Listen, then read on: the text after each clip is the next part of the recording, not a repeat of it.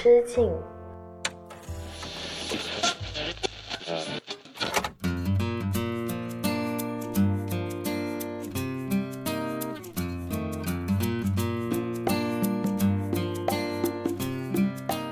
大家好，我是阿车，这里是青年媒体我要我兄弟旗下的一档单口音乐类播客《一人之境》，希望你在这短暂的三十分钟节目里逃离拥挤的人潮，来到只有一个人的世界，和我一起听听歌，聊聊八卦。哇，两个星期没更新啦，在我的微博公众号后台，我有陆陆续续的收到大家的催更，不好意思啊，真的久等了。事实上呢，是端午假期以及端午假期后面那几天呢，我刚好休了年假。主要目的呢是跟女朋友一起去了东京旅行，然后我有一个主要任务就是陪他去看他的 idol 东方神起的二十周年日本巡演，最后一站在东京巨蛋，就是非常有意义的一个行程嘛。然后其实也是我第二次去东京了。说真的，我真的非常喜欢东京这座城市。那除了有很多一下雨了就让人感觉到赛博朋克的那种城市的街景，还有去不完的各种景点啦，有。很多好吃的美食啊，像拉面、天妇罗、烤肉，然后以及怎么怎么都买不完的各种衣服、鞋子以及专辑。那我很记得呢，去东京的第一晚，我跟女朋友就预约了晚上八点的 Shibuya Sky。那就是一个位于东京闹市中心涩谷的一个高层的观景天台，但那天其实天气非常不好啦，又下雨又冷，然后我们两个就撑着一把伞在涩谷街头走着的时候，我们路过了涩谷地铁站忠犬八公的那个雕像旁边，面前是水蒙蒙的一片，然后来来往往有很多年轻人。但是这些年轻人，他们一点都不烦躁，反而是非常开心在那里打闹。然后呢，他们也穿梭在超大的广告牌下面的湿漉漉的街道上面。然后原本呢，我们两个撑着伞，又要等人，又饿，还挺烦躁的。但那一刻，我仿佛觉得啊，经历了疫情的三年之后，可以重新回来这座城市漫步，是一件还蛮幸福的事情。然后因为这里呢，又是一个光怪陆离的奇异世界嘛。也藏着很多我们都没有办法解释的情感，还有各种奇闻。所以回来之后呢，我就迫不及待地记录下旅行当中发生的各种事情，以及我有路过的 city walk 过的一些地方。我希望可以在一人之境的第七期里面，带你一起跟随我刚刚从日本回来的脚步，漫游东京的街头。听听我说在这里发生过的故事吧。这这这是谷中心，潮流百货的密林，造就你我的相识，快乐过才能有遗憾。那日我排着队，那餐店太多人，注定了由你牵引走向下一层。一眼就仿似半生，可惜随换季牺牲。原来我已不需要凭着几张彩照，从临旧地到每间店只追视十秒。橱窗灯关了，伤心还剩了多少？原来我已不需着沉闷色调，不必心血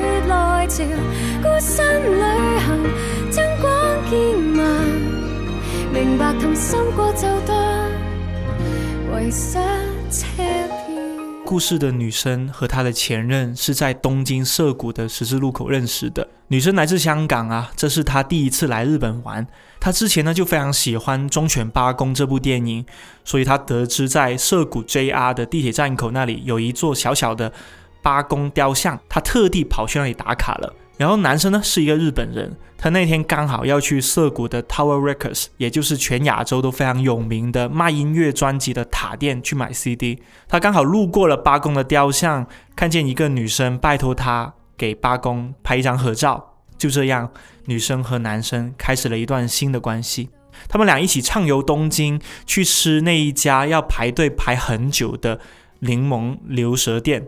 要找那家都找了很久啊，还好男生知道东京有很多好吃的店呢，其实都不是在地面的，而是在地下室，所以他牵着女生的手，一步一步的走向地下一层，终于吃到了女生梦寐以求的那家柠檬烤牛舌店。他们后来又去了浅草寺去参拜，听说这里求签非常灵，女生呢就在观音庙面前求了一支签。签面显示是小吉。那他就问男生了：“哎，小吉是什么意思啊？”男生就说呢，就是说以后可能会发生一些不太好的事情，但只要你换种角度去看，说不定会变成一件好事。而他们俩在浅草寺求的一张签，就像东京百货之下的一封新预言书。一转眼，季节变换，物是人非。女生和她的前任去过那一家烤牛舌店，早已搬去了别的地方。而那一位男生也很久没有传来消息了。后来啊，女生存钱，自己一个人去再去了一次东京，一个人沿着两个人曾经走过的路线去探访，直到连百货商店的橱窗灯都关掉了，人行道的绿灯也亮起。她一个人站在了涩谷非常出名的十字路口的正中央。回头望向商场二楼的那家星巴克，他们俩曾经也在这个位置一起拍下过路人们像蚂蚁一样过马路的视频。很可惜的是，现在就连那家星巴克也打烊关门了。第二次来东京的女生忽然发现，原来这一切都是她自己太过于执着的幻象。原来她早就换了一身色彩鲜艳的衣服，她不再是当初那个灰头土脸的样子了。原来她一个人也可以去那些很多人排队的店吃饭，哪怕她看不懂日文，找不到地址，他最后总是能吃到好吃的饭。原来这个世界就像东京百货一样，旧款过时了就换上新款，橱窗灯关了就等它明天开门吧，谁都不会没了谁不行。再伤心，东京的太阳照样明天升起。郑容的这首《东京百货》呢，收录在他二零零七年的专辑《Super Girl》里面。东京百货这个故事非常有趣啊，因为在这张专辑其实收录了东京百货的 Paris Remix 版本，也就是说记录了涩谷这个故事的后续。在巴黎的那个 Remix 版本呢，它讲述的是女生后来存了很久很久的钱，终于又从东京去到了巴黎。她还记得啊，那一晚在涩谷，她和男生两个人身上都没有什么钱，他们一起去吃。五百烟一碗的拉面的时候，曾经有约定过，哎，下一站要一起搭火车去游欧洲，伦敦、加莱港、布鲁塞尔、巴黎。女生在那一刻很想问一下他，哎，这些地方我都来过了，那你呢？我要比你先来到这些地方，然后去每个地方拍一张照寄给你。我要证明你答应了会做但没做的事情，我已经做到了，而且你不在我身边，并没有我想象中那么难受。东京、巴黎和你其实都是一样的，只适合旅客过境，没有人可以永远停留在这里。谢谢世界的中心，同情我痛苦自寻。日后你到访一刻，我令你难忘已永恒。那日我排着队，那餐店太多人，注定了。由你牵引走向下一层，相爱或许似是心，挑选才是最开心。原来我已不需要凭着几张彩照，从临旧地到每间店只追思十秒。橱窗灯关了，伤心还剩了多少？原来我已不需着沉闷色调，不必。心血来潮，孤身旅行，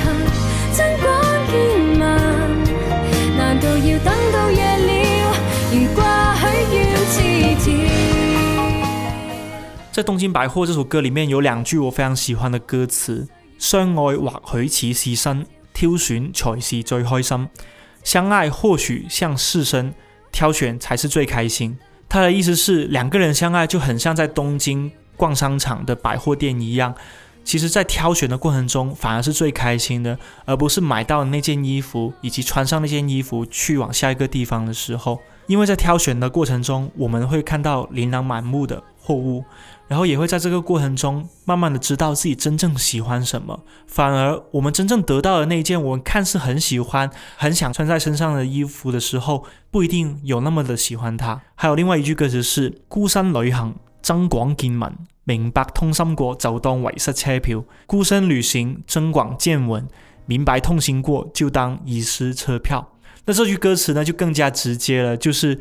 当一个人去旅行的时候，也千万不要觉得孤独，千万不要觉得如果他在的话就好了。因为一个人去旅行，也可以吃上好吃的东西，也可以去认识不同的人，而且在这个过程当中，其实痛心它本身就像是一次丢失车票的行为。我们拿着这张车票前往了下一趟的旅行，在这个过程中丢失的车票，顶多会在出站的时候稍微难过一点点，但事实上，我们也去到了我们想要的目的地，我们也并没有想象中的那么难过。而听完《东京百货》这首歌，正好七月一号的那一天，我从香港回到了广州，跟我的好朋友相约去看了郑融的巡回音乐会的广州站。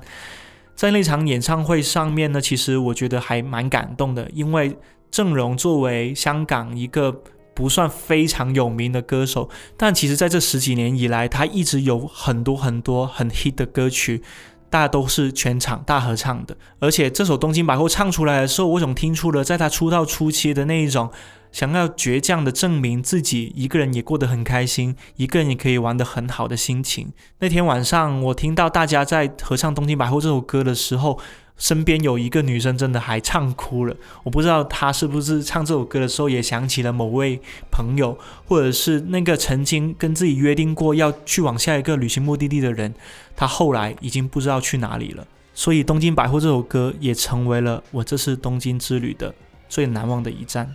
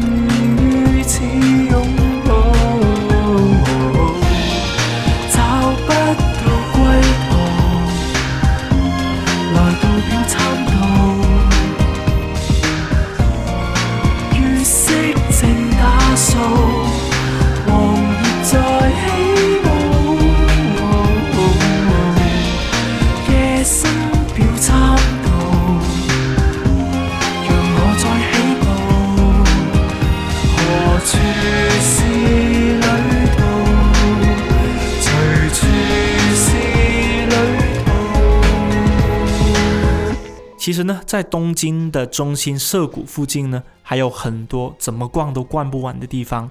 那如果说元素代表的是亚文化街头，代官山和中目黑代表的是小众小资，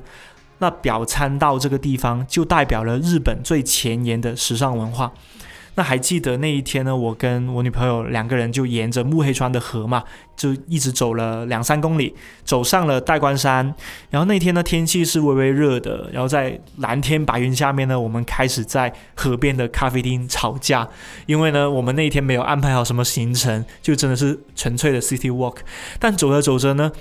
就是两个人就。突然间生闷气了，为什么我们要浪费时间呢？好不容易来一趟日本，来一趟东京玩，我们好像没有目的地耶，我们也不知道去哪家店逛会更加的容易逛到自己喜欢的东西，也不知道哪一家咖啡店坐下来会看到好看的风景，就是这种 city walk 的 walk 着 walk 着，突然间就两个人开始吵架，就觉得说，哎呀，不想再逛了，要不回广州吧。就是那一天非常好笑，我们两个人在那里河边的咖啡店吵架的时候，正好我们点了一杯咖啡，然后就是咖啡店的店员出来把咖啡端给我们的时候，就看着我们两个人，就是因为我女朋友当时就是说嘛，我都说的啊，你一定要做好攻略，为什么漫无目的的就来了？我也不知道我们我们在干嘛。就是在我女朋友表达她的不满的时候呢，那个店员就竖起了大拇指说 s c o y 就是就那个时候开玩笑，就是说，就是为什么一对情侣出门吵架，然后两个人会互相说出那些生气的话的时候，会让他们会觉得很惊讶了，因为在日本人的文化里面，他们可能会觉得说，那么直接的表达自己不满的情绪，其实是不太体面的。他们可能在他眼中，我们像是一种生活的情调吧，而且这种。就是直接表达性格，可能也让他有点羡慕，所以他那个时候有点开玩笑的，就是可爱的笑着跟我们说 s c o y 所以在那个时候，我们的气也消了，也突然间觉得我们在东京这个城市漫无目的的走，其实本身也是一种乐趣吧。哪怕它代表着我们不一定可以去很多的地方去看，但至少我们享受这个探索未知的道路的过程，那种可能会走进一个巷子里面就会迷路的过程。然后，特别是在东京呢，我印象比较深刻，就是东京的店实在关门关的太早了。因为大家想一下，我们中国人习惯了就是晚上吃完晚饭之后去逛街嘛，这是一个呃，我不知道是从什么时候开始传来的，或者是大家都已经习惯了这种生活方式，就是不管是你逛墟也好啊，逛夜市也好，就是特别喜欢那种吃完饭之后踢着拖鞋去散步。但偏偏呢，日本人是非常喜欢在晚上八点钟，或者甚至最晚就只有八点半的时候，就把那种各大市区的那种。就是高级商场都关门了，所以那天晚上其实我们非常无语的是，我们七点多吃完饭。正准备去银座的一家购物中心去买衣服的时候，发现它已经快关门了，只有十分钟的时间给我们逛，而且我也不能支撑我们去下一个购物中心，所以那天我们就因为这件事情闹得非常不开心，就是说，哎呀，都说做好攻略的，为什么八点钟关门了我们都不知道，又开始吵了起来。但事实上确实很有趣啊，因为在只有在东京我才有这种感受，就是哪怕这里生活节奏很快，但是说什么时候关门就什么时候关门，他从来不会等你。如果你晚上想有夜生活的话，就自己去探索吧。而我也想起了，就是在这个过程当中，在东京可能有点迷路的过程当中，我又想起了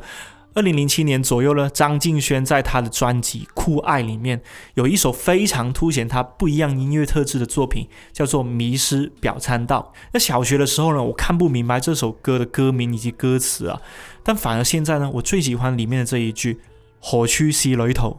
随处是旅途。何处是旅途？随处是旅途。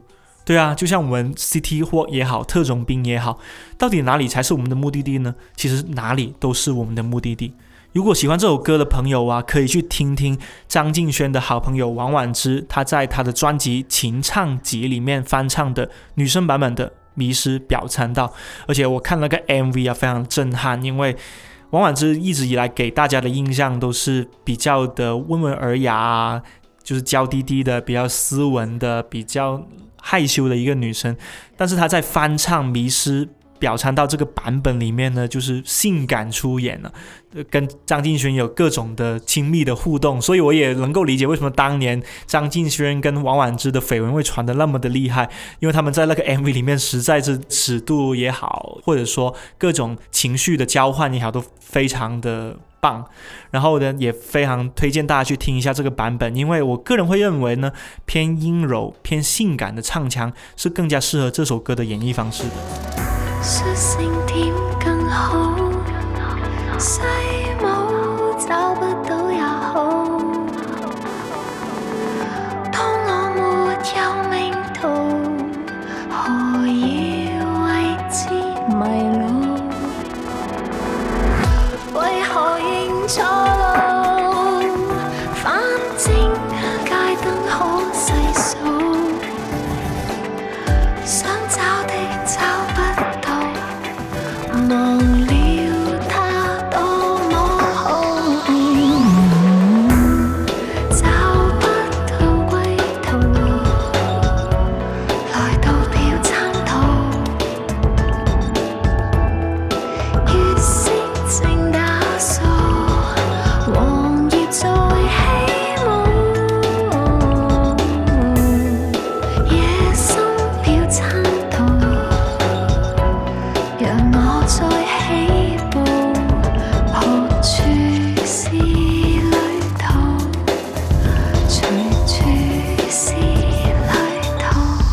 其实大家如果有去过东京，或者是将来有机会去东京的话，可以试想一下，走在东京街头的时候，尤其有那么多的时装店、买手店，人是特别容易感觉到迷失的。再加上呢，日本人特别爱喝酒啊，我在日本的时候，经常会发现那种居酒屋也好，或者是普通的，哪怕像吉野家、十七家这种快餐店也好，大中午的就会有很多那种过来仰头喝完一大杯阿萨希啤酒的大叔们，就他们好像。中午的时候就求醉了，都不用等到晚上的时候，所以在这种酒精的烘托之下，又加上这种街景也非常的赛博朋克，每个路口都会看到不一样的风景，就让人感觉得到外观上的迷幻，再加上内在的迷幻作用，可以让这种迷失的感觉更加的完整，也更加的像是我们去旅游的一种神奇的体验。所以迷失表参道，我觉得这首歌它讲的就是这种迷幻的体验。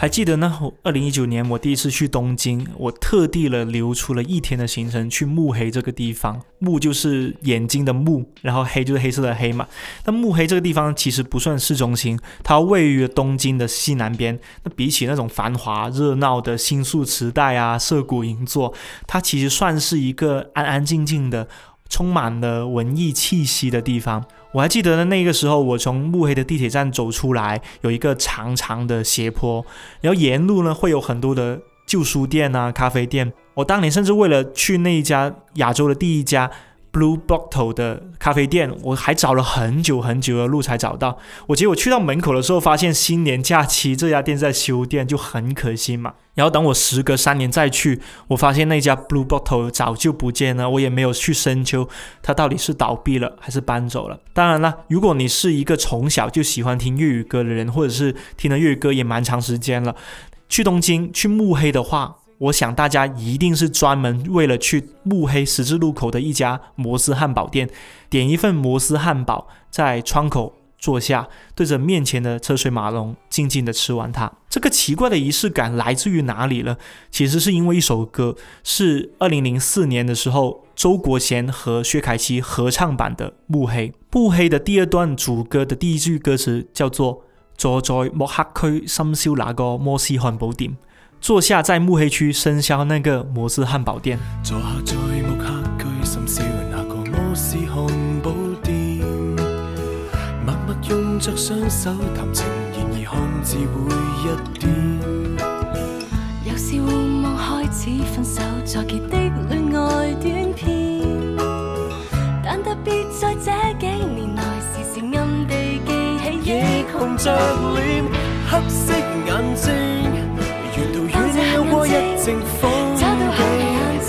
但路上誰也沒名沒姓，平凡名字會是做愛情，自問場景情如我動點。能做你留眼中只你看死，無奈我未得到避靜。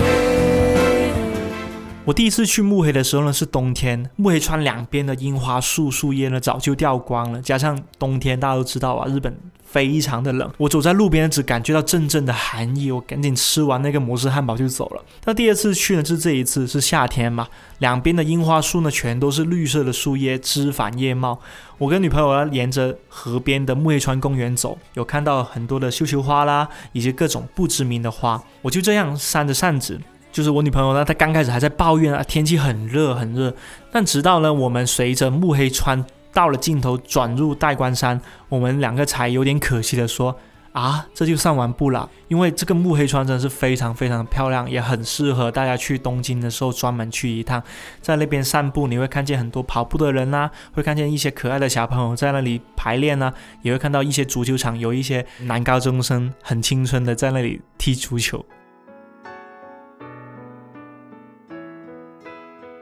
然后《暮黑这首歌呢，其实也唱了类似的故事，一对男女的约定月下漫步东京同游嘛，晚上的气温突然间降得非常低，变得有点冷了，女生就抚着自己的手臂，转头去看了男生一眼，女生就觉得说，诶，有人陪着。好像冷一点也没有关系哦。像这些一起散步看过的风景，也不知道会不会有下一次了。很有意思的是，这首发行于二零零四年的粤语歌，除了是周国贤第一首由黄伟文填词的作品之外，还在十年之后成为了黄伟文和麦浚龙《罗生门》三部曲的其中一个故事。熟悉粤语歌历史的朋友可能会知道哈。二零零五年的时候呢，二十出头的麦浚龙发表了《耿耿于怀》这首非常大陆的粤语情歌。然后他故事讲述的是男生在分手之后依然对上一段感情耿耿于怀，他就像心门被关上了，然后那一个掌控这颗钥匙的人呢，把钥匙折断了，然后突然消失在他生活里一样。到了二零一五年，麦浚龙联手黄伟文推出了《念念不忘》《罗生门》等共计七首歌的专辑《Addendum》。当年在香港呢，还掀起了一阵怀旧的热潮，因为在故事当中的男主角呢，也在《罗生门》里面和由谢安琪饰演的女主角来了一场隔空的对话。原来他们在当年分手的时候约定过啊，十年后要去一个地方再次见面。男生那个时候说的是冰岛，而女生一直继承了日本的福岛。也不知道是故意的还是不小心的哈。总之，长达十年时间，这段执念呢，到最后也没有完成。十年之后，男生独自前往了冰岛的雷克雅未克，他在冰川和火山之间默默地埋葬了自己的感情。而这个时候，由莫文蔚饰演的男生的现任女友呢，其实也得知了这个消息啊，跟随着男生的脚步，偷偷也去了雷克雅未克。在海滩上，女生见到了北极光。她并没有撞见男友和那一位十年之前的前任，但她心里面其实也有了答案，那就是哪怕她还在对前任念念不忘，但是这只是我们这段关系的一个小小的瑕疵，不妨碍我们两个可以继续在一起。这是一个非常长也非常经典的故事。作为所有故事的始作俑者呢，黄伟文他到底在这个故事里面埋下多少的伏笔呢？那就是说，在《暮黑》这首歌里面，其实也是跟麦浚龙。跟谢安琪的这个冰山火山的故事也是有联系的，因为在幕黑里面呢，周国贤在日本旅行的时候认识了薛凯琪，而薛凯琪所饰演的她是一个日本的女生，他们俩呢约定了漫步东京同游之余，女生忽然间对他说：“要不你留下来吧，我们可以一起去福岛看星星。”就是简单来说，就是一个香港的男生去了日本旅行，认识一个日本的女生，然后日本的女生喜欢了他，他们两个互相。都喜欢对方，然后女生就很想跟他说：“要不你留下来吧，我们不要分开，我们可以一起去福岛这个地方去看星星。”所以那个时候，由周国贤所饰演的香港男生呢，犹豫再三也没有答应。但直到他回到香港之后，发现自己根本没有办法忘记那一位日本女生。很可惜，他们也没有留下联系方式，从此就失去了联系。那么在幕黑的副歌里面也有这么一句啊：“留低此地看星。”留低此地看星，歌词是什么意思呢？其实，在十年之后，这句歌词得到了一个很好的呼应，也就是说，十年之后，由周国贤作曲，黄伟文填词，周国贤和麦浚龙两个男生所合唱的《雷克雅未克》这首歌里面，两个男生一起唱出了那一句歌词，叫做“请你兑现约定，飞到伴我看星”，请你兑现约定，飞到伴我看星。原来这个世界上这种痴情的故事虽然很少见，但绝对不只有一个。在香港、福岛、冰岛这三个不同的平行时空里面，有人过了十年依然默默地遵守着自己的约定。由周国贤所饰演的木黑男生也遵守了约定，在福岛如实的等待着日本女生的到来。但等不等得到，就谁都不知道了。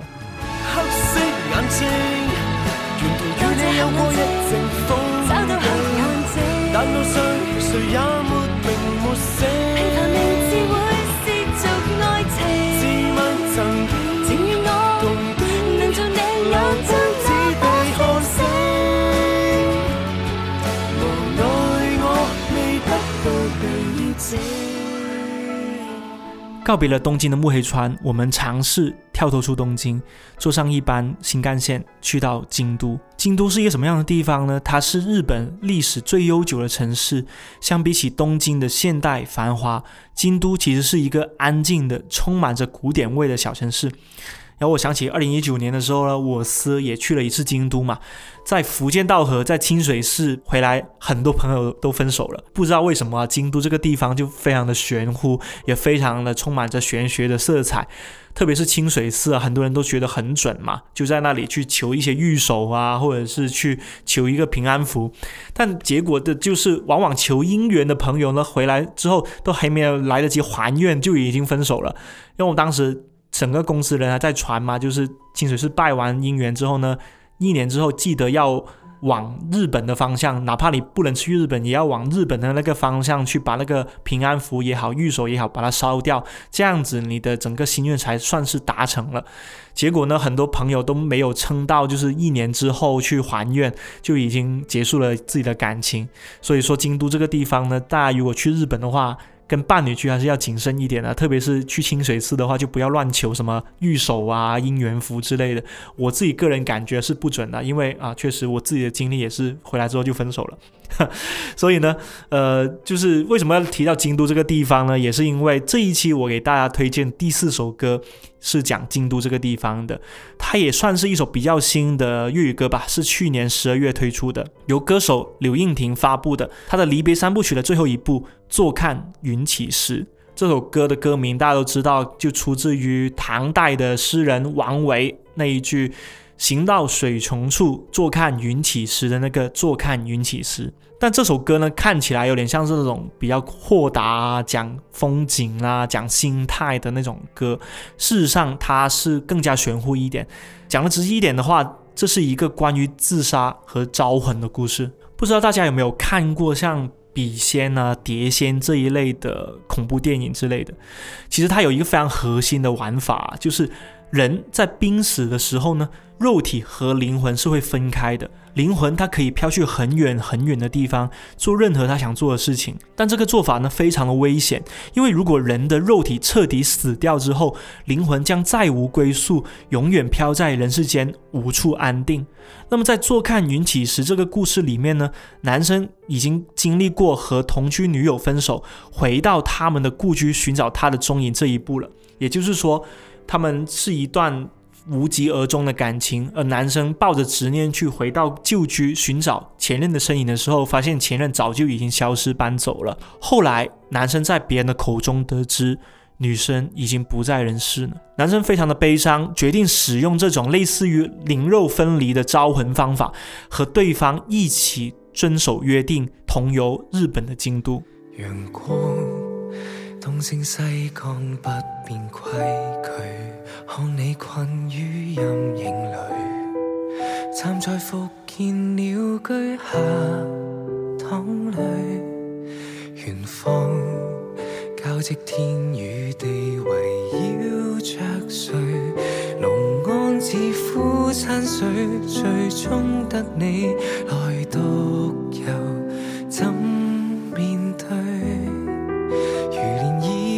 漪碰撞散聚。原定不生的救赎，藏在碎石细沙，你不识？取。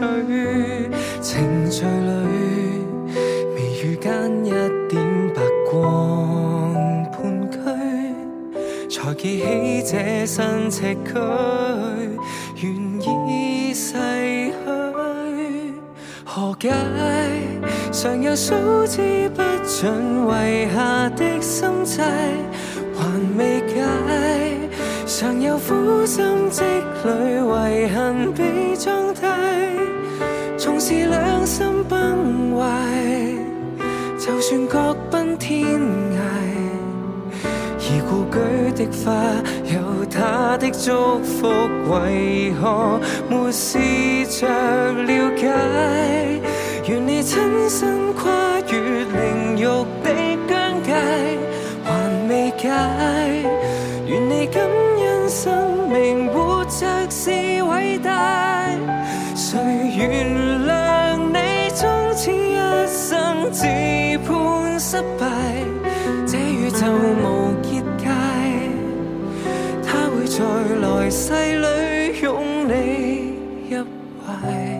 啊，这种以前的做法呢，大家听听就好啊，千万不要去尝试，很危险啊。故事而已。但事实上，在这个故事里面呢，男生的做法是在浴缸里面把自己淹着，就是在这种濒死了、窒息的状态之下，他的灵魂出窍了，去了日本的京都。他和前任两个人在榻榻米上面吃饭，而且一起化好妆，换好了新的衣服，带上一把吉他，在京都散步。他们一起去了福建道河的鸟居，也去了日本很出名的园林山水龙安寺。他们俩一起走上蓝山去看山上的风景，也一起走过鸭川淌过的渡月桥，在桥上看白鹭在河堤上面抓鱼。但在这个故事里面，男生的身边一直是没有另一个灵魂的。女生的灵魂到底去哪呢？女生到底有没有去世，还是说她的灵魂早就已经投胎了，去了另外一个平行世界？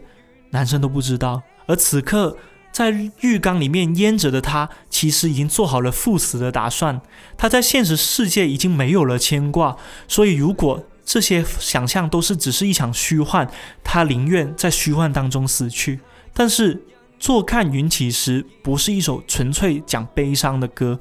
他是在劝你感恩生命，活着是伟大。就像我非常喜欢最近看到了一句来自于微博博主荞麦的一句话，他说：“你以为在没有挑战，因而也没有真正的期待，没有目标，因而也谈不上真正的努力。”日复一日过着相似的生活的地方，人们会平静而幸福的生活下去吗？不，人们会沉醉于自毁的冒险。什么意思呢？就是说，大家都看起来过得稀松平常的日常，大家好像都无欲无求，都没有什么自己想追求的生活，好像每天都过得非常的平静，非常的幸福。事实上面，人天生就是一个犯贱的物种。我们在平静的时候，在静下来的时候，我们就特地的想要找一些刺激给自己，所以这也能够理解为什么很多人他们的。精神问题也好，情绪问题也好，甚至有一些抑郁症的朋友，他们在别人看来都是安静的，都是开心的，都是享受生活的。事实上，他们的内心经历过非常漫长的挣扎，以及他们其实非常渴望跳脱出这种平静又无趣的生活当中，去寻找一些真正让自己兴奋起来的东西。所以，《坐看云起时》这首歌，它讲述的是一个男生，哪怕他分手之后，也迎来了一些新的感情、新的桃花。他自己的生活也遇到了一些新的挑战、新的机遇，但是他还是觉得不够，他依然感觉自己过的不是人过的生活，所以他必须得通过像在浴缸里面把自己差点淹死的方式，用灵魂出窍这种方式和前任和那一位可能已经不在人世的前任一起同游京都，和他的灵魂共处一段时间。这种方法听起来很吓人。但在现实生活中，其实大家哪怕不是用这种什么招魂啊这种玄乎跟极端的方式，也会用其他的方法，尽量在这平淡的生活当中找到一些让自己能够兴奋起来的东西。所以在《坐看云起时》这个故事里面，在男生灵魂出窍到最后，他沮丧地倒在了压川的河流之上，他任由冰凉的河水淌过自己的脸，任由呼吸变得窒息，就像他在家里面泡着的那个浴缸一样。忽然之间，他想到了一句话：“此刻你应该明白，生命根本无法摧毁，只能延迟了悟其真谛。由这一刻开始，你得为自己这个选择负上责任。分手也好，离别也好，绝望也好，你最后只能为你的生命负责。”故事的结局是，男生跪坐在他和女生的灵堂之前，看着遗像里面的两个人发呆。他决定还是回到现实中好了。他的灵魂是时候回家了。他重新在浴缸里坐起身来，浑身湿透。他如同经历了一场大梦，从此决定好好活着。从没水，是你思忆吞噬堤岸的边界，让沙石来滴漏，会流入脑海，跟他相约千世聚头，红桃绿柳，仍愿等候空窗孤守坐看，我为你在远山升起一片云雾。我很喜欢《坐看云起时》里面两句劝喻大家一定要好好活着的歌词。第一句是“从没水，是你思忆侵蚀堤岸的边界”，从来就没有水，是你的思忆侵蚀了堤岸的边界。这句歌词非常的唯心主义啊，就是其实这个世界上根本就没有水，或者说在你的心里面根本就没有水的东西，只是你的思忆、你的执念已经侵蚀了堤岸的边界，所以让你的生活、让你的整个世界里面充满了水，充满了这种被淹没、被窒息的感觉。所以所有的执念都来源于你自己，而不是来源于这个世界给你的压迫。第二句歌词是。谁原谅你终其一生自判失败？谁原谅你终此一生自判失败？其实这个歌词呢，是写给一些曾经有过轻生念头的朋友。谁会原谅你呢？你终其一生都判自己是失败的人，为什么你要这样子去看待自己呢？为什么你回想自己的一生，你找不出一点点可以让自己感觉到满足、感觉到幸福的事情呢？我说这些话不是为了谴责你，而是希望你可以哪怕为自己设想一下，哪怕去思思考一下，到底有哪件事情是值得带进棺材的，是哪件事情是值得愿意多多花几十年时间跟身边的人分享的。所以不管怎样，好好活着，感恩活着是伟大，是我们都必须要学习的一堂课。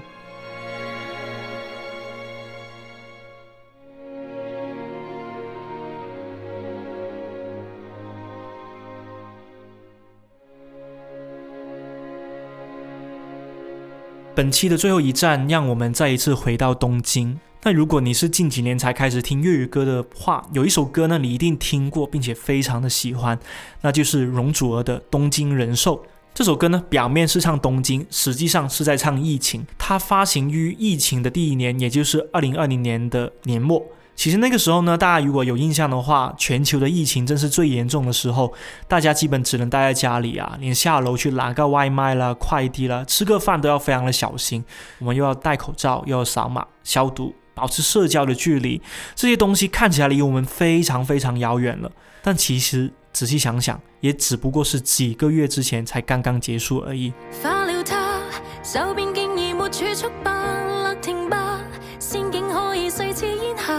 又怕下次換了年號，路邊不再有花。生了他，擔心經濟下秒更差，講好一起看奧運都怕有突發，壞事見講着笑話，快樂會不會重來？這刻你再忍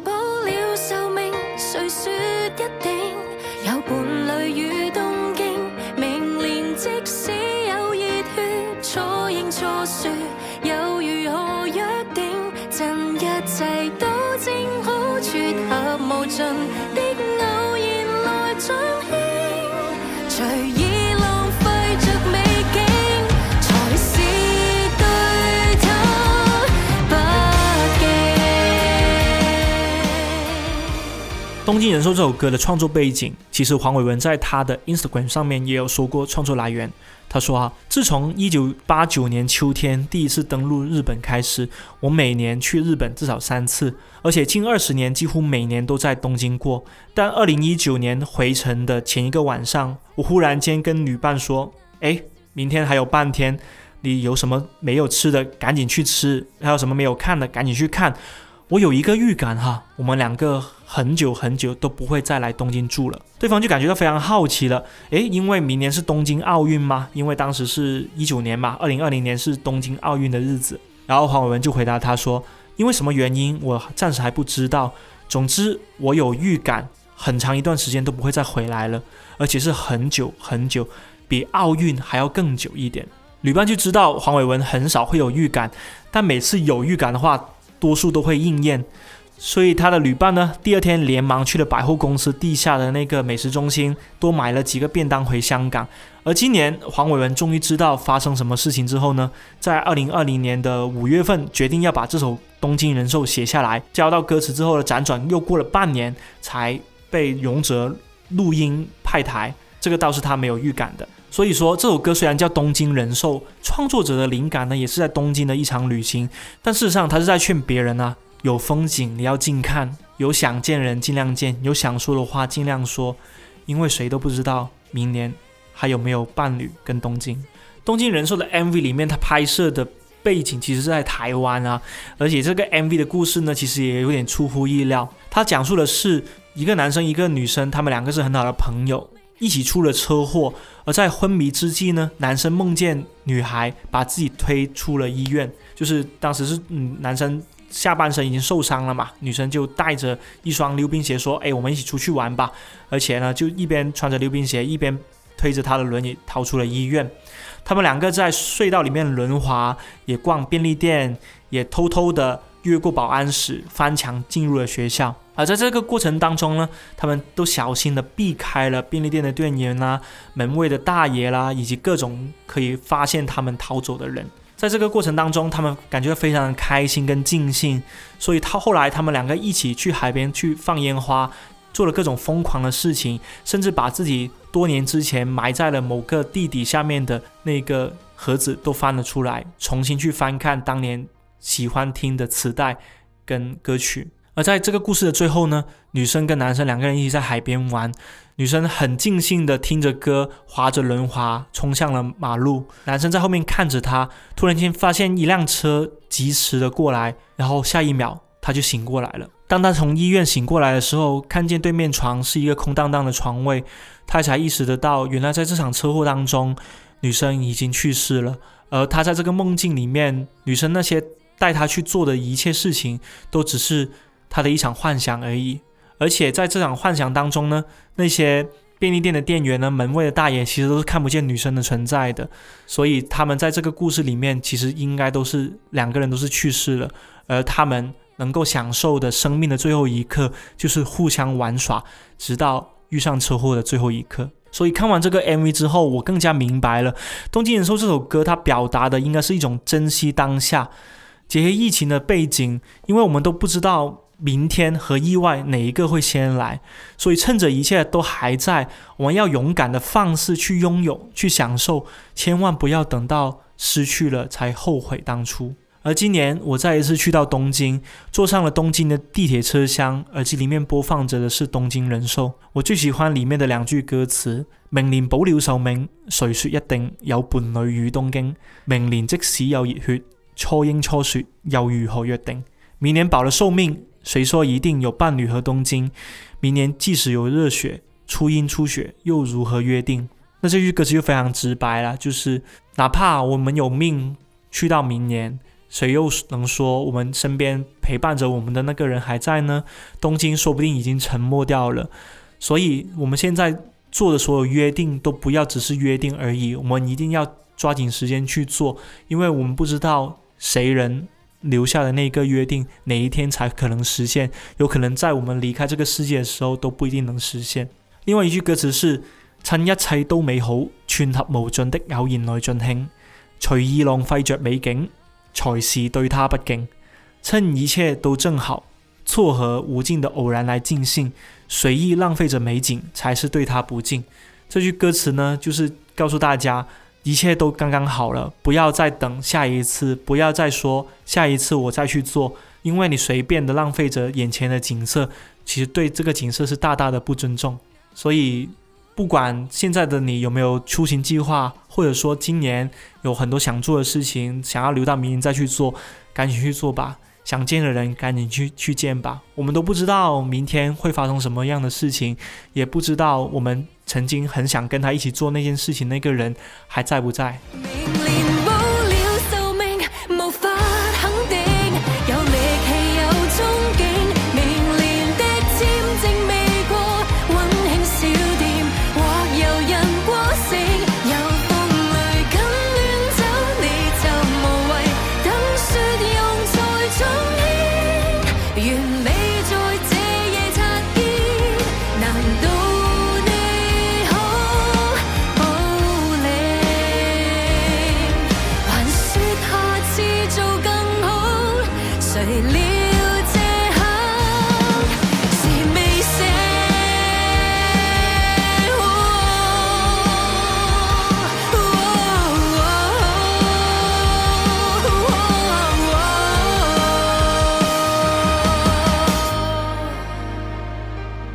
今天呢，就跟大家分享了五首的粤语歌。其实，在挑选歌单过程当中，有几首歌还是很想跟大家分享的，包括是周国贤的另外一首歌，叫做《赤城千叶》。这首歌也是非常经典的，讲述日本风景的歌。那包括呢，还有洪卓立的，他的歌里面有非常多日本旅行的元素，以及呢，在东京其实也有很多这种题材啦，像是《东京三月》吴雨霏的歌。东京特辑 Boys 里面关智斌的歌哈，然后还有迷失东京也是 Boys 的歌。那另外的话还有古巨基的，还有杨千嬅非常出名的再见二丁目也是在东京创作了一首歌曲嘛。然后还有就是陈奕迅的《富士山下》这首更不用说了。但不管怎样，我今天挑选这五首歌，我自己也是觉得说很能够代表我这一次去日本旅行的一些感受，以及有很多故事大家不一定是听过的，可能是新鲜的、可爱的、有趣的。那这一次跟大家分享在东京好好玩这些攻略的粤语歌呢，之后也很想。大家可以留言告诉我，你之后想去日本玩，去日本的哪个地方玩，想玩什么？欢迎随时留言跟我聊天。好了，这里是一人之境播客，每期会给你带来一些好听的音乐故事，以及我所看到的、听到的新鲜八卦。记得留意我的播客频道更新啦！一人之境，我们下期再见。原来过得很快乐，只我一人未发觉。如能忘掉渴望，岁月长衣裳吧。無論於什麼角落，不假设你或会在旁。